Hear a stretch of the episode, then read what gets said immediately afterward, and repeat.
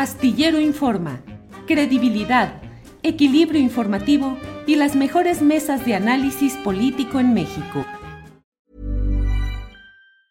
When you're ready to pop the question, the last thing you want to do is second guess the ring.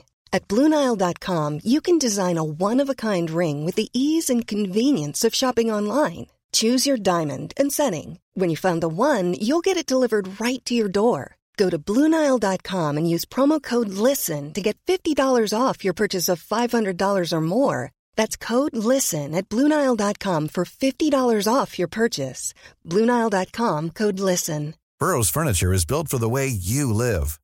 From ensuring easy assembly and disassembly to honoring highly requested new colors for their award winning seating, they always have their customers in mind. Their modular seating is made out of durable materials to last and grow with you. And with Burrow, you always get fast, free shipping. Get up to 60% off during Burrow's Memorial Day sale at burrow.com slash ACAST. That's burrow.com slash ACAST. burrow.com slash ACAST. Laura, ¿cómo estás? Buen jueves es hoy. Hola, Temoris, ¿cómo estás? Víctor, José, un gusto estar por acá con ustedes en, en esta mesa de seguridad. Muchísimas gracias. ¿Qué tal, Pepe?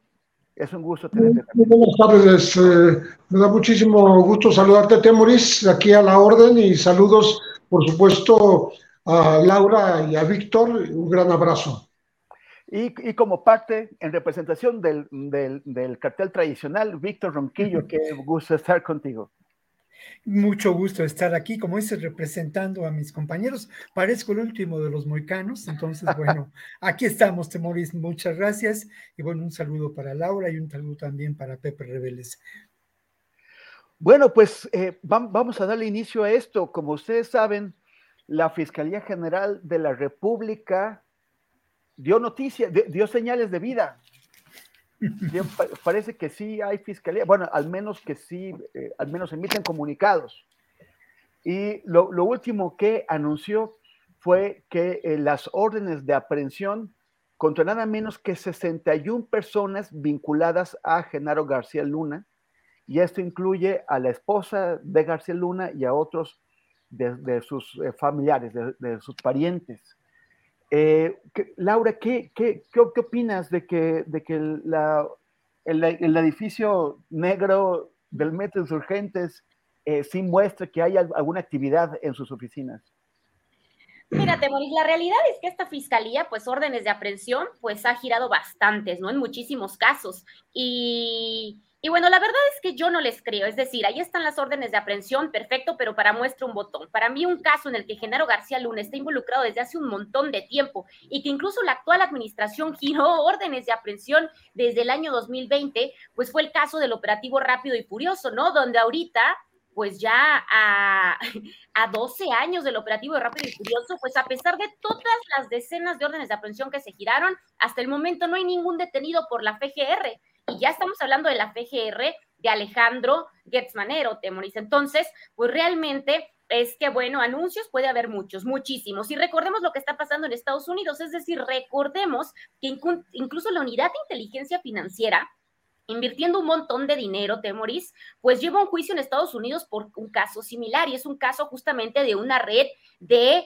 eh, pues a través de la cual eh, Genaro García Luna y un montón de familiares y amigos, pues recibió contratos gubernamentales, es decir, desde la misma WIF sabían que la FGR pues no iba a hacer nada, digo, los anuncios están todo el tiempo, desde hace tiempo de hecho se anunciaron órdenes de aprehensión en contra de algunos cómplices de Genaro García Luna. Al ver que no sucedía nada, se van a la corte de Miami-Dade, donde interponen esta denuncia en la unidad de inteligencia financiera, que por cierto, pues también está resultando un fracaso, Temeros. Está resultando muy compleja. Yo hace unos momentos entraba a la página del sistema de la Corte local y lo que podíamos ver, pues es que realmente la misma fiscalía, ni con la ayuda de los jueces estadounidenses, ha podido hacer nada en contra de la red, es decir, problemas tan técnicos y que no se consideran en un momento como problemas diplomáticos para hacer llegar la comunicación a los involucrados en países como Panamá desde Estados Unidos. Y entonces te estoy hablando de un juicio que tiene todo el apoyo y el respaldo de la Corte estadounidense, donde los procesos, pues a pesar de ser burocráticos, al parecer, pues fluyen. Digo, Genaro García Luna tiene precisamente, eh, está por recibir una sentencia en Estados Unidos, lo que nunca pasó en México. Y entonces, pues no ha podido pasar nada por este tipo de problemas burocráticos. Entonces me pregunto, me pregunto, si con todo el dinero que se le está invirtiendo en Estados Unidos a la denuncia contra Genaro García Luna y ya a varios años de que se interpone este proceso judicial, estoy hablando ya de un par de años, todavía lo alcanza a interponer Santiago Nieto, no está pasando nada por problemas tan ridículos como transcripciones judiciales. O sea, imagínate eso, que no encuentran un transcriptor, que el gobierno mexicano no pudo entregar una transcripción completa, que no se entiende, que el juez, bueno, ahora veremos pues cómo va a estar la localización de estas 61 personas, ¿no? Porque te digo, los anuncios se ven súper bonitos, eh, lleva anunciando, digo, cuando se, se, realiza justamente el juicio contra Genaro García Luna en Estados Unidos, anuncian una orden de aprehensión por, por un caso que tiene que ver con defraudación fiscal, pero pues bueno, en los hechos, en los hechos no hemos visto nada, no hemos visto absolutamente ningún detenido ni ninguna persona judicializada cómplice de Genaro García Luna, porque de repente la autoridad nos quiere confundir y nos quiere decir que Járdenas Palomino está en prisión. Cárdenas Palomino está en prisión por el caso Cases Vallarta, que Ramón Pequeño García está siendo buscado, Ramón Pequeño García y Cárdenas Palomino pues están siendo buscados por Estados Unidos y se les viene un proceso de extradición. Entonces, bueno, yo no soy nada positiva, en mi caso no creo que pase nada, para mí el caso de Rápido y Furioso es un ejemplo muy representativo, vamos, el mismo Alejandro Gertz Manero en el año 2000 interpone una denuncia contra Genaro García Luna por una, contra, una compra que consideró ilegal cuando Genaro García Luna ya tenía un cargo, un mando policial, ¿no? ¿Y qué pasó? que hasta se les perdió la denuncia. Yo la, la, pedí por transparencia y me dicen que no la encuentran. Entonces, bueno, esa es la historia dónde se les habrá perdido, ¿no? O sea, porque no es como que abrieron un archivero y la, y la, y la botaron por ahí, tienen, o sea, ya, ya se supone que están digitalizados. Exactamente, no, no, no, bueno, perdidas tienen un montón, ¿no? Con el pretexto de su gran concentración y gran archivo. Pepe, ¿Qué, ¿qué, es lo que está? O sea, ¿cómo es que de pronto se despierta la fiscalía? Vimos que eh, la, la, fiscalía de Estados Unidos, pues, hizo un proceso, acusó a, a García Luna, lo agarraron por sorpresa, él no lo esperaba, lo, lo, detuvieron, se lo llevaron a Nueva York, lo juzgaron, lo condenaron. La unidad de inteligencia financiera eh, de, también como que se, se activa, tan, tantos años ¿no? eh, después, pero se activa e interpone recursos en, en Miami, en Florida, y, y, ya como que de pronto la siempre dormida Fiscalía General de la República, ya que todo el mundo se, se movió, también como que quiere mover ficha que Laura no les cree nada. Pero tú qué, tú qué opinas? O sea, que eh, están intentando solamente hacer como que, como, o sea, como que no quedarse atrás o como que hacer, no ser los únicos que no movieron nada. Mira, me parece que eh, México se quedó un poco dormido con respecto de la actividad ilícita de Genaro García Luna. Fue hasta que lo capturaron en Estados Unidos que en México se empezaron a mover las cosas y lo empezaron a acusar. Ya bastante tarde, ¿no? Eh, creo que el, la, la, primera acusación que se hizo fue por lavado de dinero por 28 millones de pesos, que es una cantidad pues bastante menor en comparación con, con otras que le atribuyen con sobornos, eh, eh, productos de la corrupción por la protección al cártel de Sinaloa, que salió a relucir durante el juicio que se le enderezó a, García Luna. Él, él, no ha sido de, condenado, fue declarado culpable, pero eh, la, la, emisión de la condena vendrá hasta septiembre. Entonces, eh, eso es lo que, por lo que hace a lavado de dinero. Pero también hay otras acusaciones en donde no se aclara en México si, si son mm, prolongación de otras anteriores o son nuevas.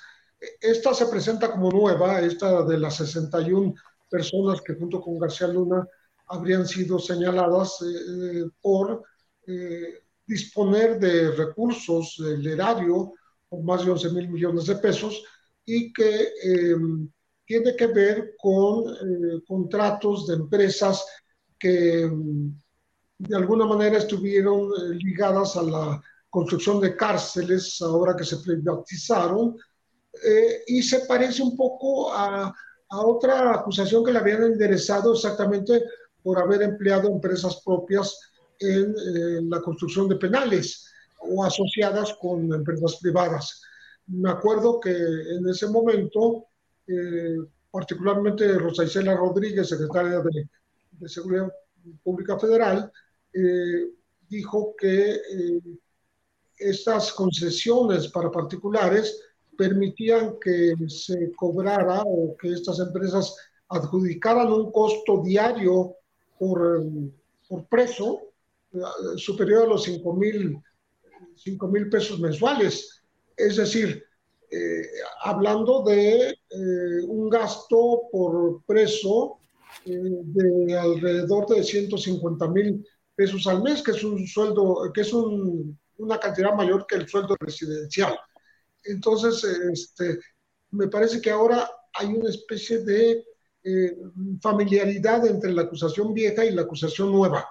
La acusación nueva implica que están siendo buscados estas 61 personas, e incluso en el extranjero, porque algunos se habrían ido ya del país y con eh, peticiones de extradición en el caso de que, de que sean localizados y capturados por la ficha de Interpol que se ha emitido. Entonces, eh, me, parece que se junta con otra acusación, también por dineros, pero ahí no se explica de dónde, de dónde salieron, bueno, de dónde pero con qué fines. Son 700, más de 740 millones de dólares en un juicio que se lleva a cabo en Miami. Entonces ahora resulta que tenemos eh, cuatro juicios aparentemente distintos, porque está el de Rápido y Furioso, que ya mencionó Laura, eh, que, que tampoco ha llevado a grandes eh, investigaciones y a grandes capturas, sino simplemente este, se involucra a García Luna, a, Cárdenas Palomino, a, Ramón Pequeño García, entre otros, este, pero no, no veo que se judicialice todavía, ¿no?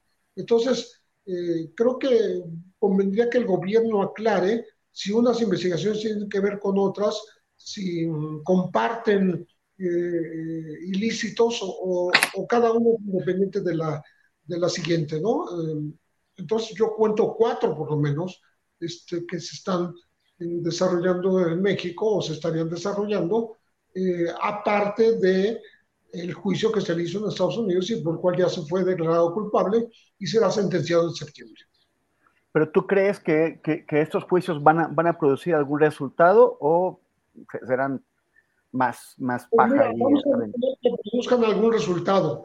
¿Qué va a pasar si eh, Luna es tan incierto como si es condenado a cadena perpetua, pues ya no va a pagar esos, ya no va a ser procesado por estos otros, o, o por lo menos no va a devolver ese dinero que dicen que hay que devolverle a México, ¿no? Eh, México está reclamando el dinero por parte de, Estados Unidos. Tampoco sé si hay una voluntad de Estados Unidos de devolverle un dinero este, a México en un juicio que se lleva a cabo en, Miami. Lo, lo, veo bastante complicado, ¿no? Puede llevar a, a otro proceso que tenga como fin considerar este, la devolución de este dinero al gobierno mexicano. Víctor, a ver, como te das cuenta, Laura y Pepe, así como optimistas, no son.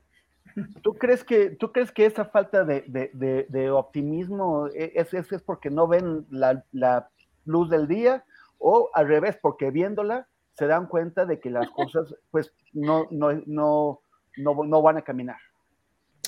Bueno, yo creo que lo primero que tendríamos que preguntarnos es cuál es la causa de que no avancen las causas penales en la Fiscalía General de la República.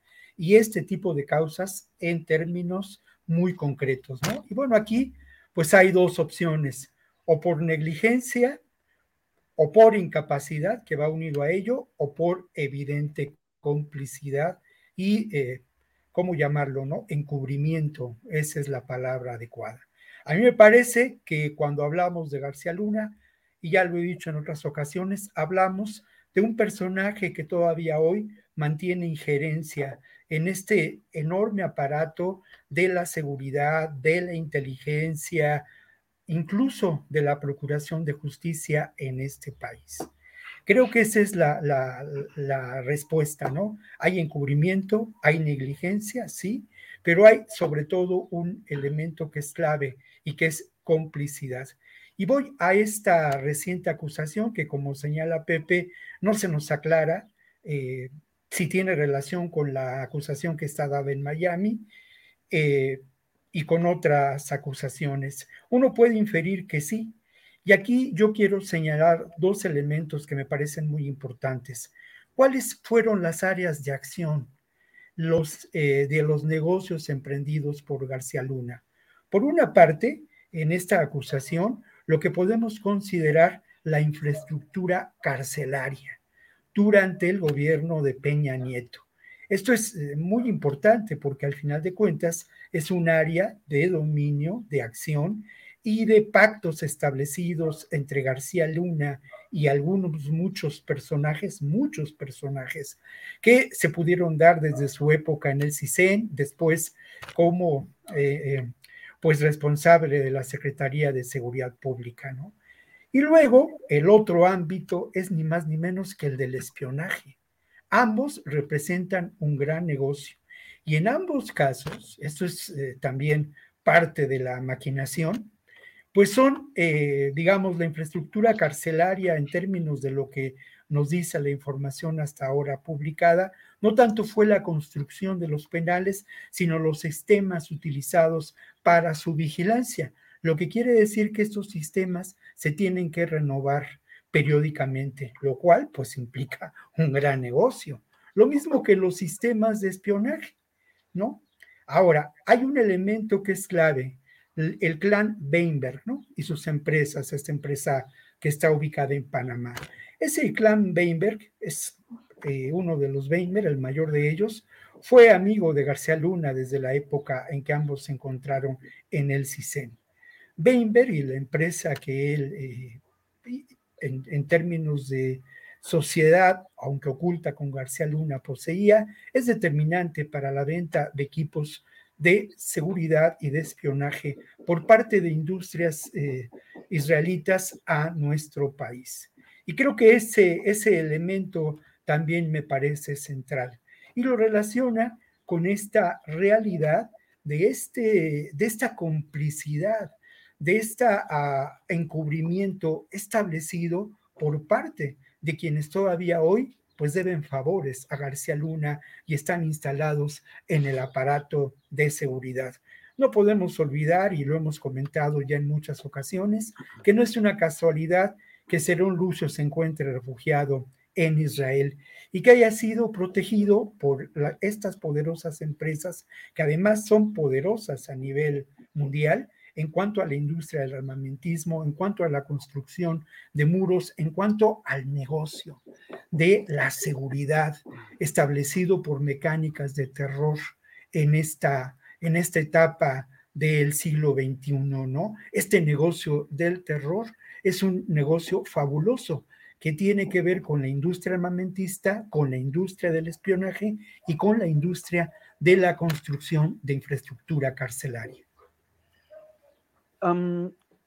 Siguiendo lo que dice Víctor, em, en, su último informe, el grupo interdisciplinario de expertos independientes, eh, eh, de, cuya integrante Ángela Buitrago acabamos eh, de, ver una, una, entrevista que hizo Adriana Buentello, en su último informe, el GIEI denunció, entre otras cosas, entre otros incumplimientos que se han hecho durante la última fase del proceso de investigación del caso Yotzinapa, que acusados o, incluso personas con órdenes de aprehensión vigentes que trabajaron en el Centro de Información y Seguridad Nacional CISEN y ahora trabajan en el Centro Nacional de Inteligencia, eh, están, o sea, tienen órdenes de aprehensión vigentes y permanecen ahí. O sea, no, no, no van por ellos, no se esconden. Eh, en particular tenemos pues bien identificado a Ignacio Mendoza Gandaria, quien ya eh, fue prácticamente forzado por el juez a declarar porque declaró COVID e hizo lo posible por hacerse pato, pero finalmente lo obligaron a declarar, pero no, no ha sido detenido. Y, eh, y, y, el denunció esto, siguen trabajando ahí. Esta gente del CISEN, pues fue la que entró con Genaro García Luna fue con la que se formó García Luna. Fue, se convirtieron todos estos funcionarios del CISEN. Mendoza Gandaria lleva 30 años en el CISEN. todos esos funcionarios del, del CISEN se convirtieron en, la, en una, o tal vez la principal base del poder de, de, García Luna, con todo lo que implica de información sobre rivales políticos o sobre sus propios jefes y compañeros, que le, le dieron a García Luna pues un instrumento, un, un arma, una herramienta de, chantaje. Seguimos ahora, eh, esta pregunta es delicada, si tienen información este, eh, o, o, si no la tienen, pues lo vamos a entender porque es compleja pero sigue siendo el Centro Nacional de, Inteligencia un lugar desde donde el garcialunismo mantiene influencia, desde donde vigila a muchas personas, desde donde tienen la capacidad de, extorsionar, de chantajear o de, eh, tener, de, presionar a funcionarios públicos de, esa administración y a otros de, las anteriores eh, ¿Tú puedes comentarnos algo sobre esto, Laura? Tu micro. Tu micro. Laura, tu micro. Perdón. Temoris, un favor enorme. Puedo hacer la palabra y ahorita retomarla. Acaban de empezar a martillar, así que tengo que hacer aquí una operación rapidísima al lado de mi casa. un segundito. Vale, vale, vale. Ok. Pues entonces, si, si quieres, vamos, vamos con Pepe. Sí. Sobre, sobre el mismo tema. Así es. Eh, yo, creo que, la, eh, la cuestión de inteligencia en este país este, la están llevando a cabo no nada más eh, el Centro Nacional de Investigación, sino el propio ejército. Me parece que eh, se ha dicho ya sobradamente en los últimos días cómo el, sistema Pegasus, justamente, que eh, uno de los principales eh, primeros introductores de Pegasus en México fue Tomás Herón de Lucio, que justamente está siendo protegido por las autoridades y, y esas empresas transnacionales en, en, Israel para no ser traído a México. Él fue el que lo trajo para la entonces Procuraduría General de la República. Y eh, resulta que ahora eh, se ha denunciado cómo eh, llegó hasta espiar no nada más a, a, opositores, a periodistas, a centros de derechos humanos como el, el PRO o al defensor de derechos humanos de Tamaulipas. A, Raimundo Ramos. A Raimundo Ramos, sino que ahora este, un alto funcionario, el más alto funcionario en temas de derechos humanos en este país, Alejandro Encina Rodríguez, el subsecretario de Derechos Humanos, eh, Migración y Población, eh, resulta que es, eh, fue espiado también por Pegasus. Entonces, ya está confirmado a través de los análisis de los celulares, ¿no? Y lo que me preocupa es que desde la presidencia de la República se le haya restado importancia al tema. Creo que es gravísimo que eh, pueda ser eh, espiado, llamado, lo llamaría yo como fuego amigo, desde el ejército, desde Pegasus, eh, no se sabe quién más tenga el sistema Pegasus, yo creo que nadie más, este, eh, porque tiene a su cargo tareas muy delicadas, como es el, tema de los 43 eh, normalistas desaparecidos de Ayotzinapa, por un lado, y tiene también a su cargo eh, la, la, Comisión para el Esclarecimiento Histórico, la Comisión de la Verdad para el Esclarecimiento Histórico de violaciones graves a los derechos humanos cometidas por las autoridades en el periodo llamado de la Guerra Sucia de 1965 a 1990 espiar a, una persona que tiene esas encomiendas tan delicadas para el país, para el presente, para la investigación del pasado y para el, futuro del país, me parece gravísimo, ¿no? Y esto está ocurriendo a, ciencia y paciencia del propio gobierno. Entonces, creo que estamos entrando a un terreno muy delicado que no se había dado en los últimos años, sino en, contra de, de digamos, particulares de organizaciones civiles y comisiones de derechos humanos, pero ahora se está llegando al propio gobierno. Eso llama, mucho la atención.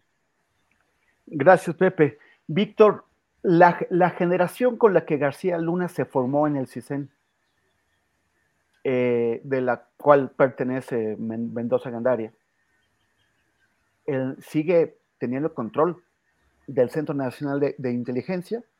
El general Audomaro Martínez, que, eh, que, fue, es la persona eh, a, quien el presidente López Obrador colocó al frente del Centro Nacional de Inteligencia, pues no es una persona que, que provenga de ese ambiente, necesita eh, apoyarse en, las, en, quienes han controlado el, el, CISEN durante décadas.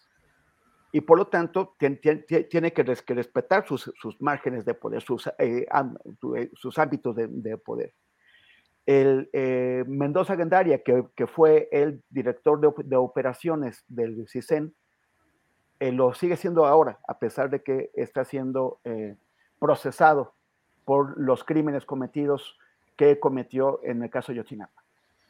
siguen siguen ellos mirándonos, controlando nuestras actividades, conservando información con la cual pueden presionar a, funcionarios actuales y anteriores?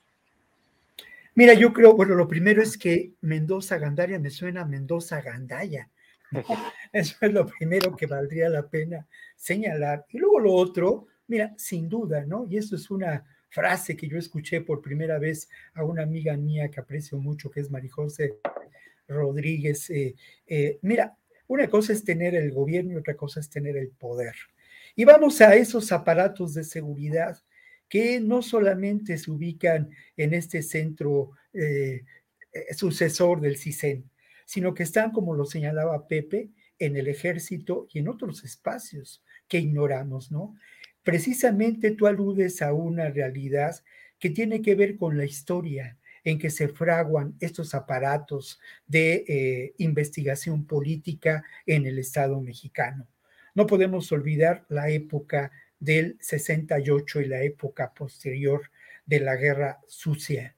Y es precisamente ahí donde estos personajes que son de alguna manera precursores de las acciones de García Luna y que son protagonistas de la conformación de estos aparatos de seguridad, pues eh, se forman y ganan, y ganan una enorme influencia política. Por decir un par de nombres, pues Echeverría mismo, ¿no? Y eh, otros muchos que pertenecen a esa generación.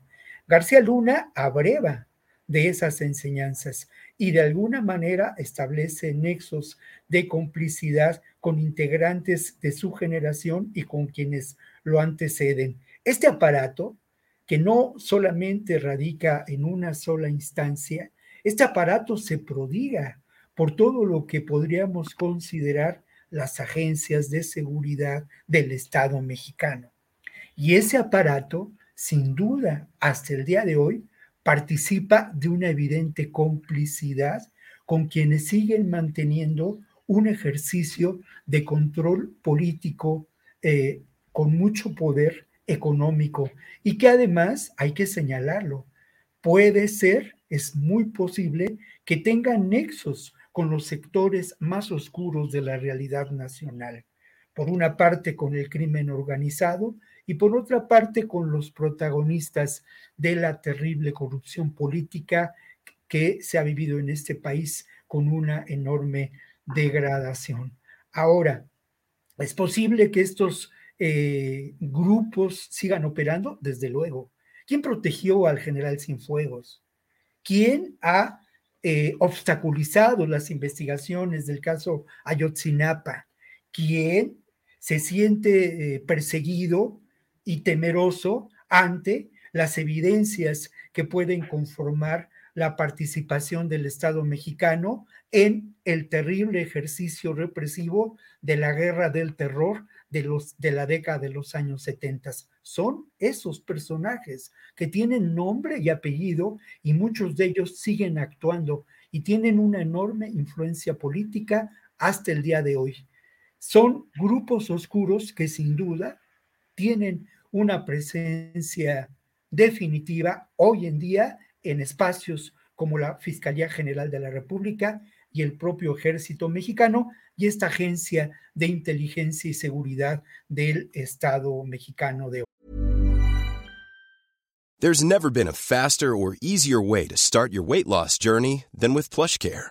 PlushCare accepts most insurance plans and gives you online access to board-certified physicians who can prescribe FDA-approved weight loss medications like Wigovi and Zepbound for those who qualify. Take charge of your health and speak with a board-certified physician about a weight loss plan that's right for you. Get started today at plushcare.com slash weight loss. That's plushcare.com slash weight loss. plushcare.com slash weight loss. Hiring for your small business? If you're not looking for professionals on LinkedIn, you're looking in the wrong place. That's like looking for your car keys in a fish tank. LinkedIn helps you hire professionals you can't find anywhere else, even those who aren't actively searching for a new job but might be open to the perfect role. In a given month, over 70% of LinkedIn users don't even visit other leading job sites. So start looking in the right place. With LinkedIn, you can hire professionals like a professional. Post your free job on linkedin.com slash people today.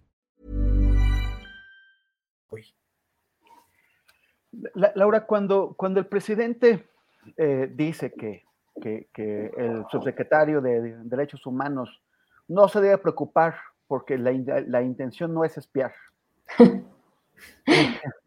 ¿Tú qué, qué, qué, entiendes por ahí? ¿Qué, ¿Qué, es lo que está intentando transmitir el, el, presidente?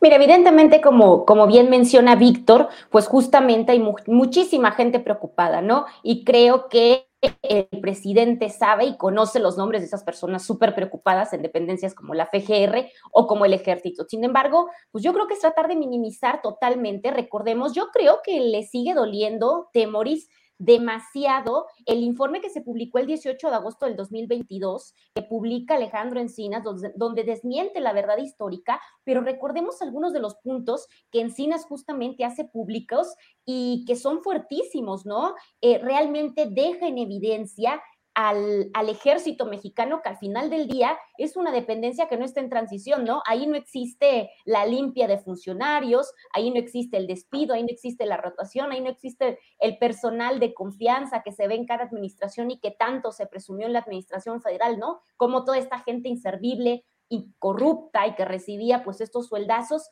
se va, ¿no? Sin embargo, recordemos que estos cinco puntos en las conclusiones que presenta Encinas, pues realmente es tajante en afirmar que el, que, el grupo delictivo, es decir, eh, los grupos delictivos de Guerrero, eh, además, ¿no? De actuar con un amplio número de sicarios, pues tuvo el apoyo de policías municipales y agentes del Estado, es decir, del ejército, ¿no? Es, es, es, es muy importante. En otro de los segundos, el segundo punto que Encinas destaca en este informe del 2022, pues es que la desaparición de los 43 estudiantes eh, entre el 26 y el 27 de septiembre, pues realmente constituyó un crimen de Estado en el que evidentemente una de las agencias que participan activamente eh, pues fue el ejército mexicano, sobre todo con una indiferencia tremenda. Mira, yo recuerdo un documento de los Guacamaya Leaks que encontré en ese momento, que era uno que se llamaba o se llama, bueno, acá lo tengo en este momento, es eh, un documento que no se hace público, ¿no? El que termina en 1468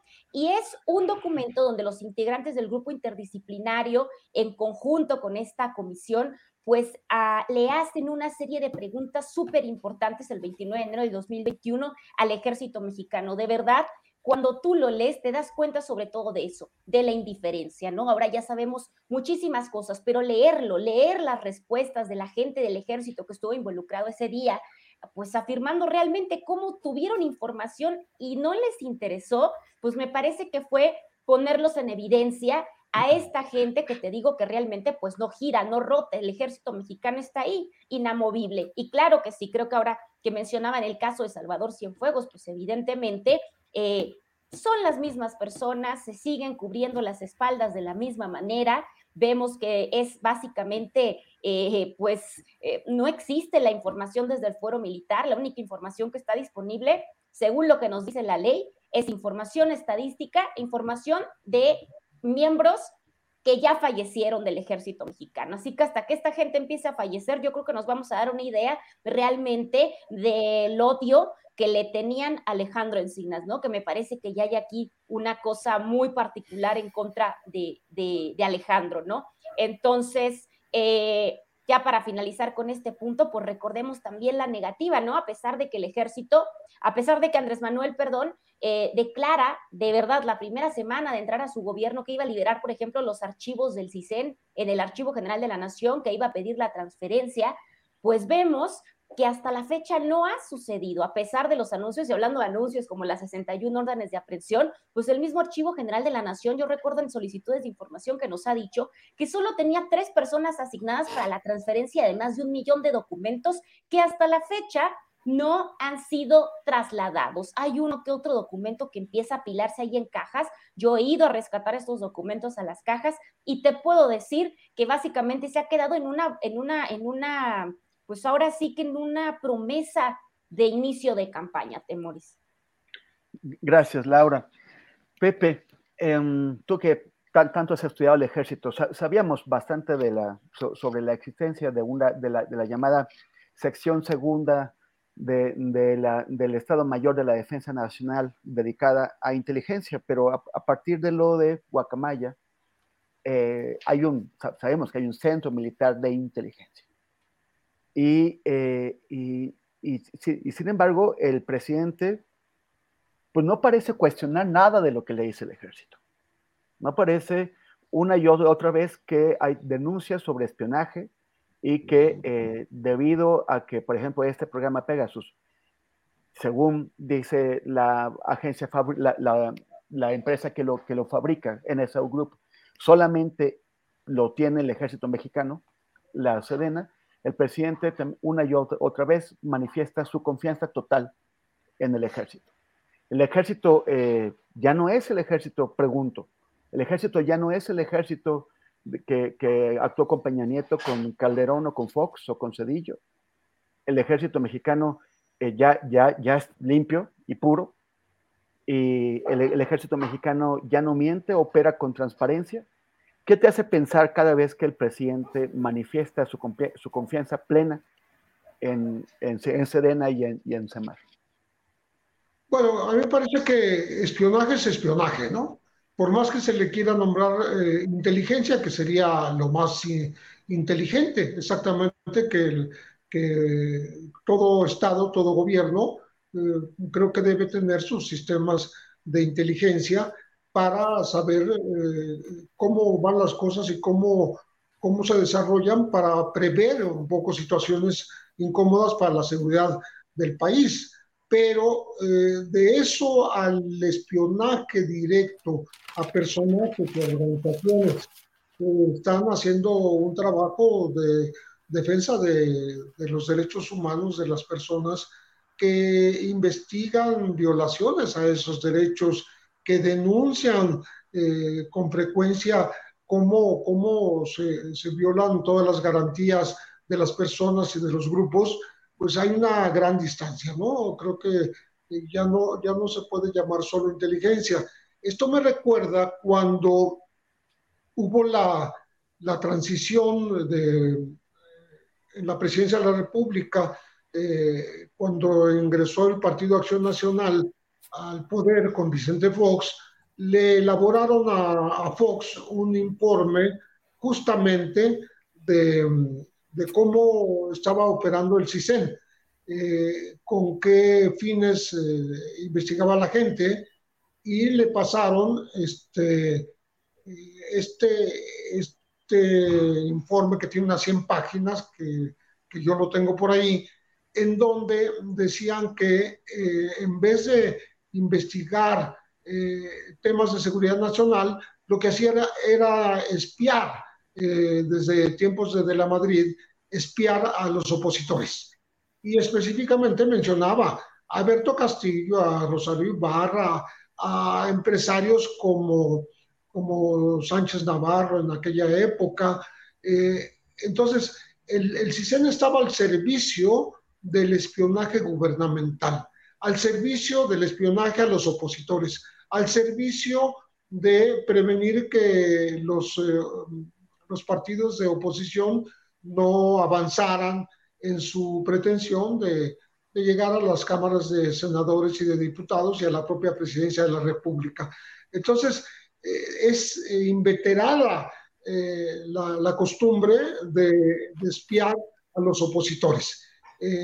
Pero yo decía hace un momento, de dar el salto del espionaje a los opositores al espionaje a quienes desde dentro del gobierno están tratando de investigar dos temas muy delicados para el país, como es el caso de la desaparición de los jóvenes normalistas de, la, de Ayotzinapa, por un lado, y por otro lado, eh, pues el ajuste con el pasado que tiene que ver con el esclarecimiento histórico de estos eh, movimientos opositores del 65 al 90, reprimidos por el Estado, pues hay una, hay una gran distancia, ¿no? Entonces, creo yo que debe hacerse un ajuste, eh, eh, llamar a cuentas a quienes están haciendo indebidamente este espionaje sobre las, sobre las personas que dentro del gobierno tienen a su cargo estas investigaciones. No puede quedarse en, en algo sin importancia a, lo que no hay que hacer mucho caso, no darle mucha importancia, ¿no? Yo creo que hay que darle toda la importancia y en esto han coincidido posteriormente, después de que se conoció que se estaba espiando a Alejandro Encinas, han coincidido las organizaciones sociales eh, y los, eh, el propio GIEI, ¿no? Eh, la propia Ángela Buitrago ha coincidido en que no es lo más conveniente que esto ocurra dentro del país. ¿Por qué? Porque obstaculiza las investigaciones, obstaculiza el trabajo de quienes eh, deberían estar exactamente pues, defendiendo los derechos humanos. ¿no? Eh, desde el gobierno siempre se ha espiado a la oposición.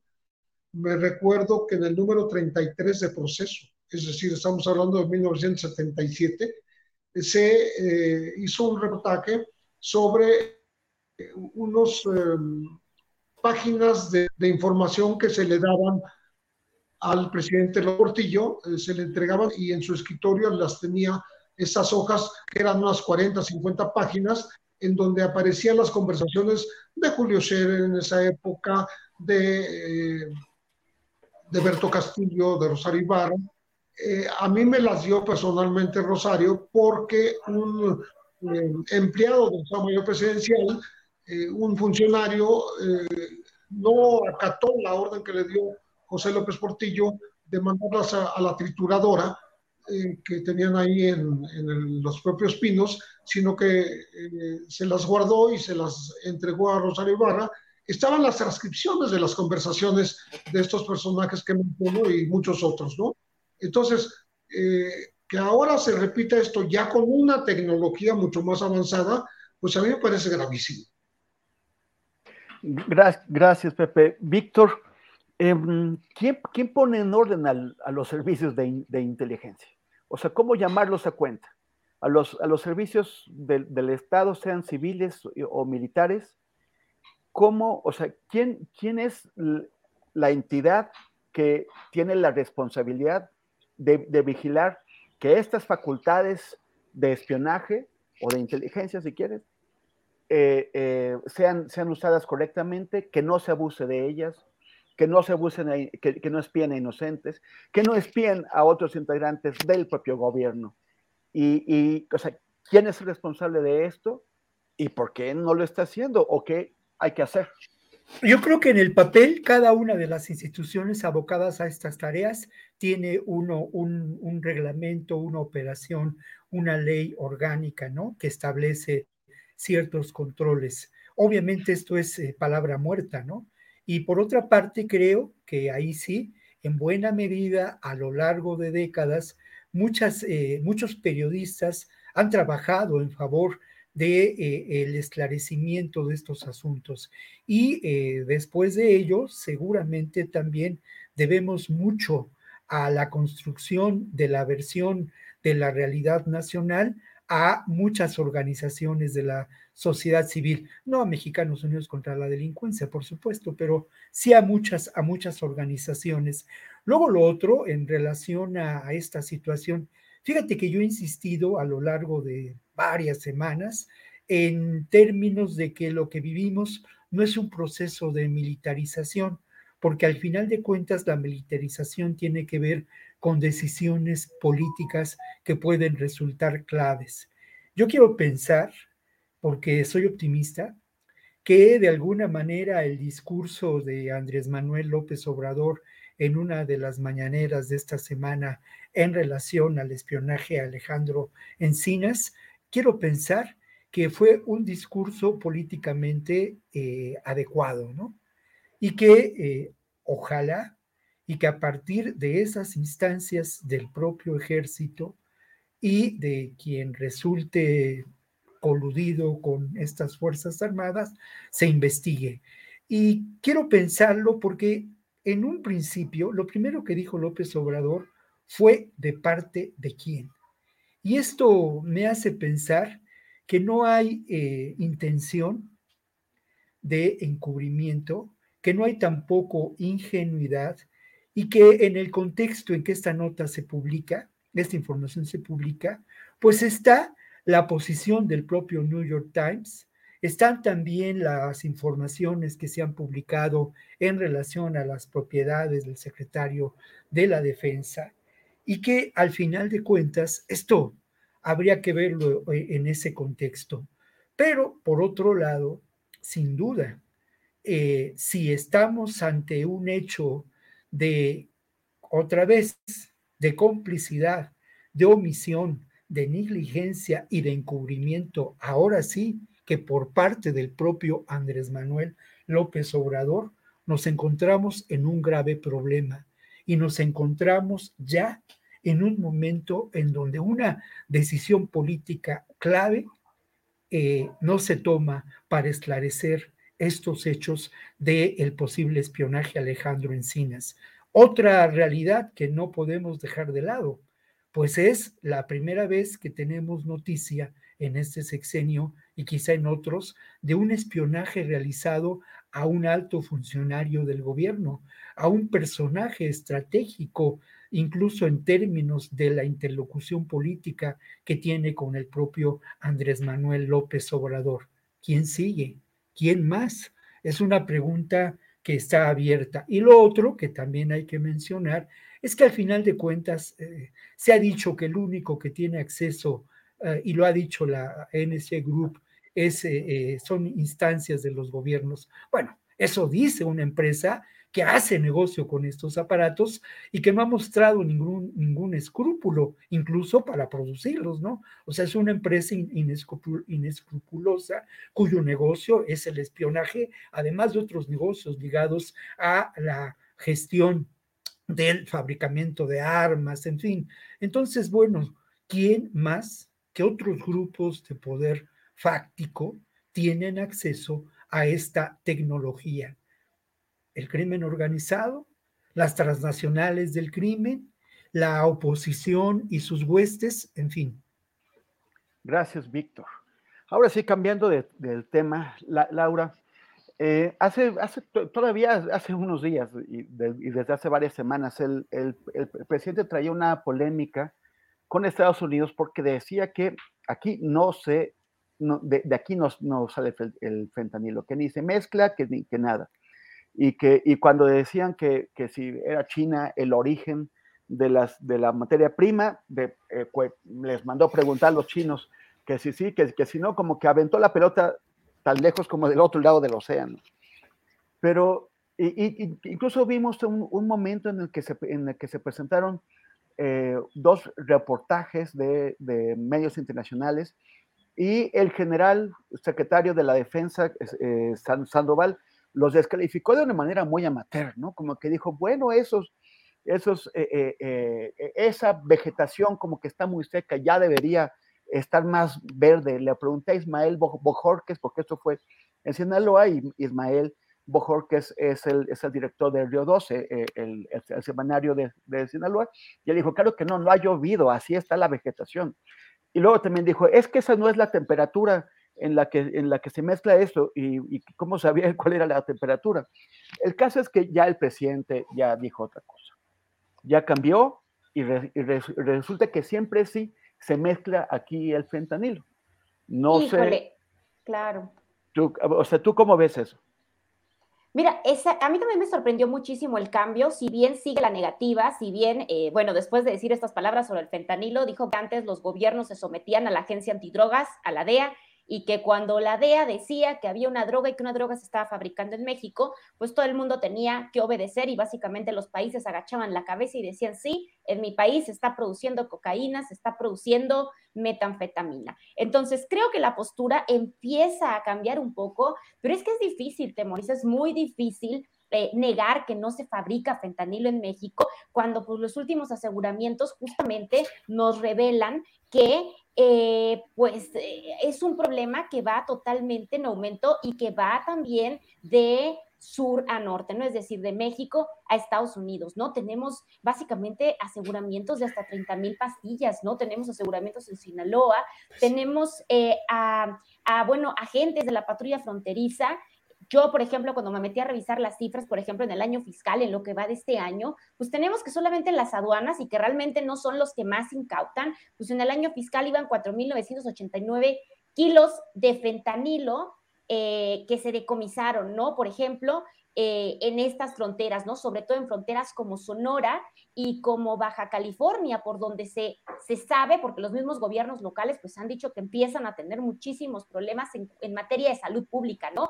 Ya empiezan a, notar, es decir, incrementos en el consumo de la del fentanilo en este momento, ¿no? Eh, tenemos en este año, solo en este año, pues que se han decomisado, como te decía, en México, solo en México, pues más de 300 kilogramos de precursores de fentanilo, por ejemplo, eh, 4.478 kilos de, de, fentanilo y más de 23 eh, millones de pastillas, ¿no? Entonces creo que es muy difícil negar la presencia del fentanilo. Ahora pueden decir, bueno, que se está manufacturando, que se está terminando de manufacturar en estados como Sinaloa o como Sonora, pero creo que la realidad es que el fentanilo existe y existe en México. Y acá el problema que yo veo y que más me preocupa justamente es el tema de, eh, de, la gente que está siendo enganchada. Es decir, mientras el gobierno de la República siga negando la presencia del fentanilo en el país, por eso esto me parece pues, un paso importante, digamos, para visibilizar lo que está sucediendo,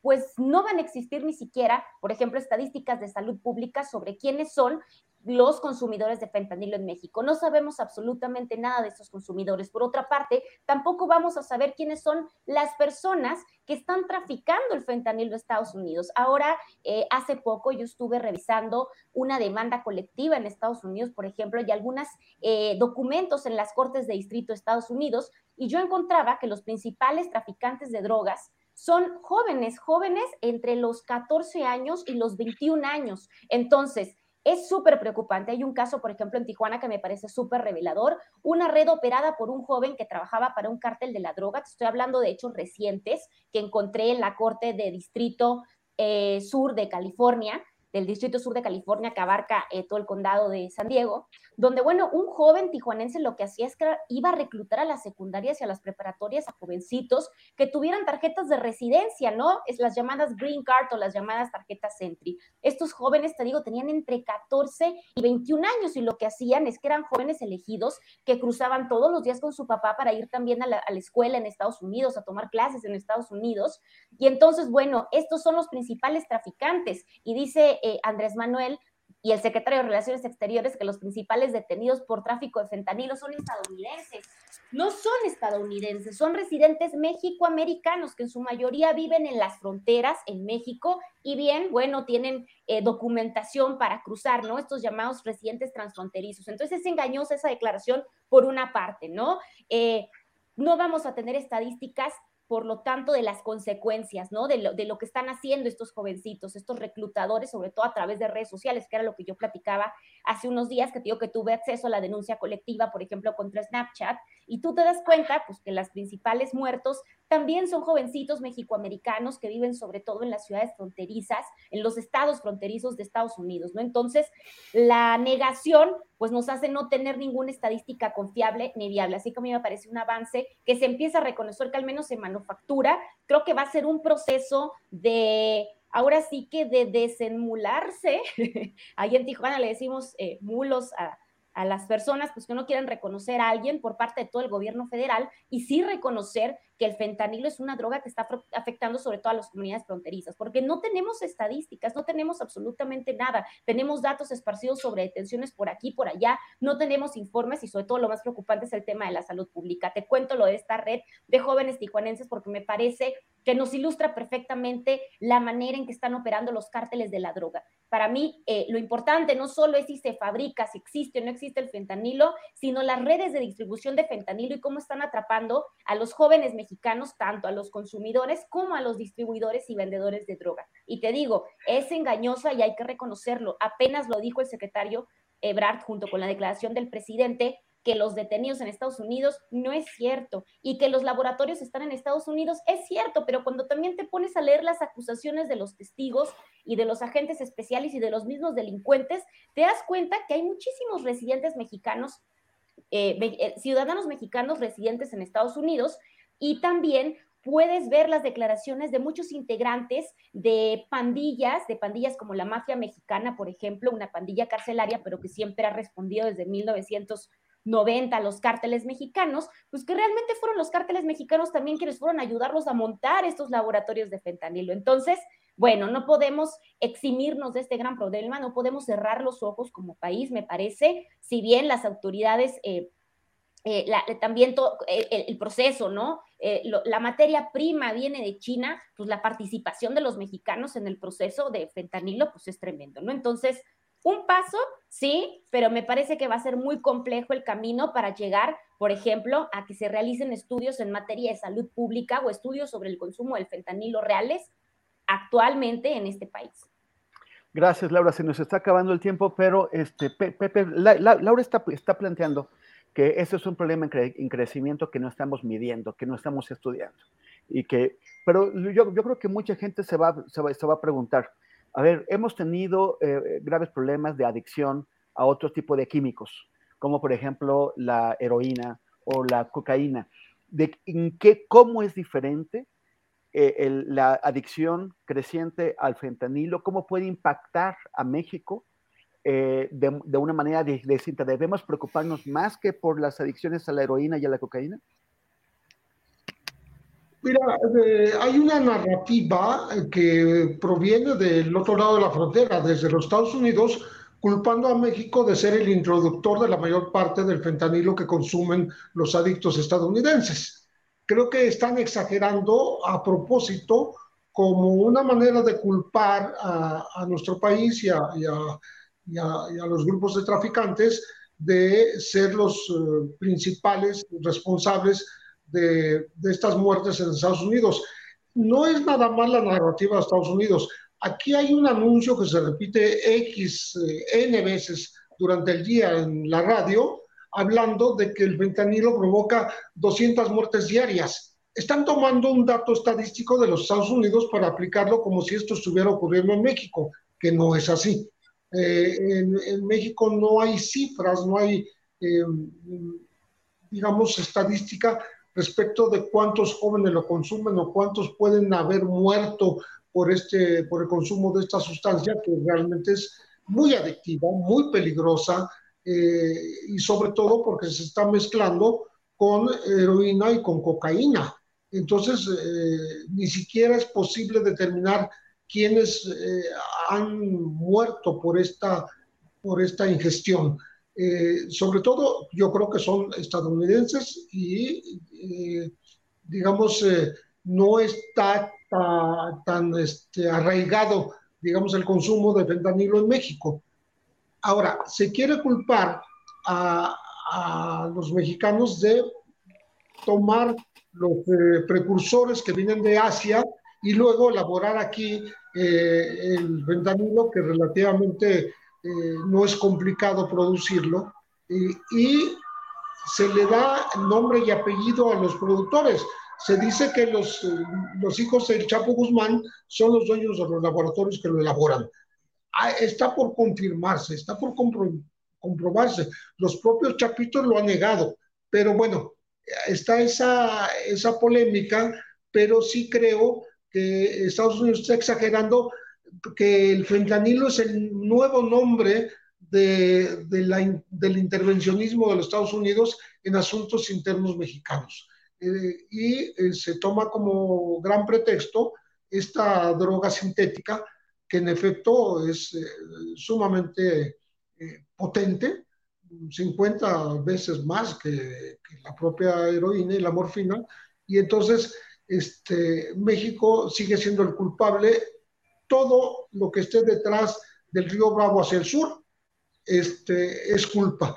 Y no se habla de que se puedan elaborar en laboratorios en territorio estadounidense, que yo creo que sí los hay, ¿no? Falta que nos, digan dónde, cuándo se descubren de aquel lado y que dejen de estar culpando solamente a los mexicanos. Gracias, Pepe. Víctor Ronquillo, ya, para concluir, son las 14.59. ¿Cuál es el riesgo para México eh, en cuanto al consumo interno del, del fentanilo?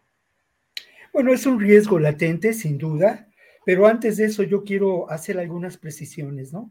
No se trata solamente de los decomisos, los decomisos han sido muy importantes, han sido significativos y mes con mes se dan a conocer en la conferencia mañanera de eh, fentanilo y de precursores del fentanilo.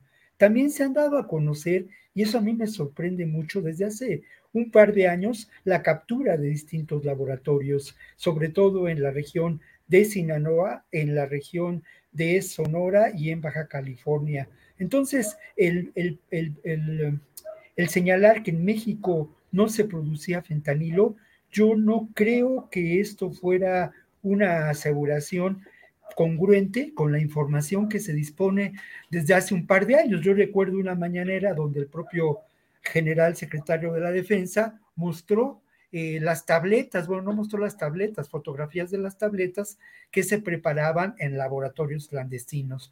Otra información al respecto, pues es eh, hace tres semanas quizá infiltrados de la, de la DEA en eh, el cártel de Sinaloa en cuanto a la acusación del famoso ratón, señalaban esta, esta fabricación semanal, esta producción semanal enorme por parte de este cártel en un juzgado mexicano. Eso, esa, esa información es fundamental. Otro, bueno, según yo entiendo, la información a la que se refiere Ebrard de cerca de más de 80% de, de que los detenidos por tráfico de fentanilo en Estados Unidos corresponden a ciudadanos norteamericanos y a integrantes en muchas ocasiones de grupos criminales, algunos de ellos pandillas, no solamente se refiere a la región fronteriza, se refiere al conjunto de lo que ocurre en Estados Unidos, donde lo cierto es que las mayores, el mayor número de personas